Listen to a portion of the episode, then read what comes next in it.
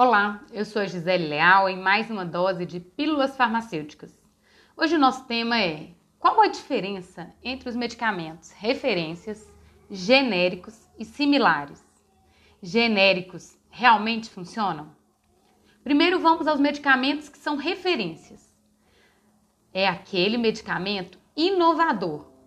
Ele possui marca registrada. Aquele R na embalagem é uma identificação fácil para gente. Ele possui qualidade, eficácia terapêutica, segurança comprovados através de testes científicos registrados na Anvisa, Agência Nacional de Vigilância Sanitária. Normalmente exige muito tempo de pesquisa. Ele servirá de parâmetro para registro de outros medicamentos similares ou genéricos, quando a sua patente expirar. Patente? Que isso? Patente é um direito exclusivo de comercialização que a indústria registra sobre a sua invenção ou descoberta. É concedido por um órgão público oficial. Uma patente pode conferir exclusividade sobre os produtos durante 20 anos.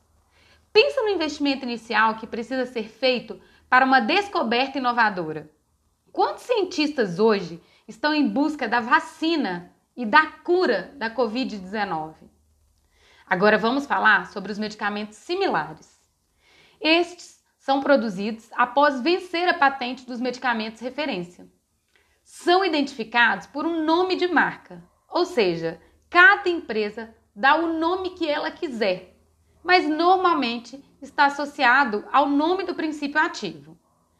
Contém o mesmo ou os mesmos princípios ativos apresenta a mesma concentração, forma farmacêutica, via de administração, posologia e indicação terapêutica. Podem diferir em características relativas ao tamanho e à forma do produto, prazo de validade, embalagem, rotulagem ou até mesmo os recipientes e veículos que são utilizados. Desde 2003, a Anvisa passou a cobrar o teste de equivalência dos medicamentos registrados. O medicamento similar possui nome comercial, enquanto o genérico possui a denominação genérica do princípio ativo, não possuindo, portanto, um nome comercial. Não podem ser substituídos pelo medicamento referência nem pelo medicamento genérico. E o medicamento genérico? Vamos lá.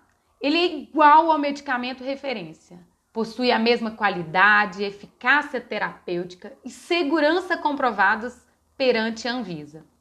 Todo medicamento genérico traz na sua embalagem uma faixa amarela com um G maiúsculo de genérico em destaque à sua identificação.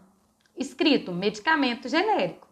Não possui nome de marca, somente a denominação química de acordo com a DCB, denominação comum brasileira que o medicamento recebe. O genérico é intercambiável. Que é isso? Ou seja, ele pode ser substituído pelo medicamento referência, sendo pelo profissional farmacêutico. Observação: para ser intercambiável, ou seja, substituível, o medicamento deve apresentar testes de bioequivalência, biodisponibilidade e bioisenção. O objetivo dessas três análises é comprovar a igualdade dos produtos. Então, concluindo, medicamentos genéricos funcionam sim, são mais baratos, pois as empresas não precisam investir tanto em pesquisa e desenvolvimento. Produzem o genérico a partir dos estudos do medicamento referência, em especial após a caída da patente.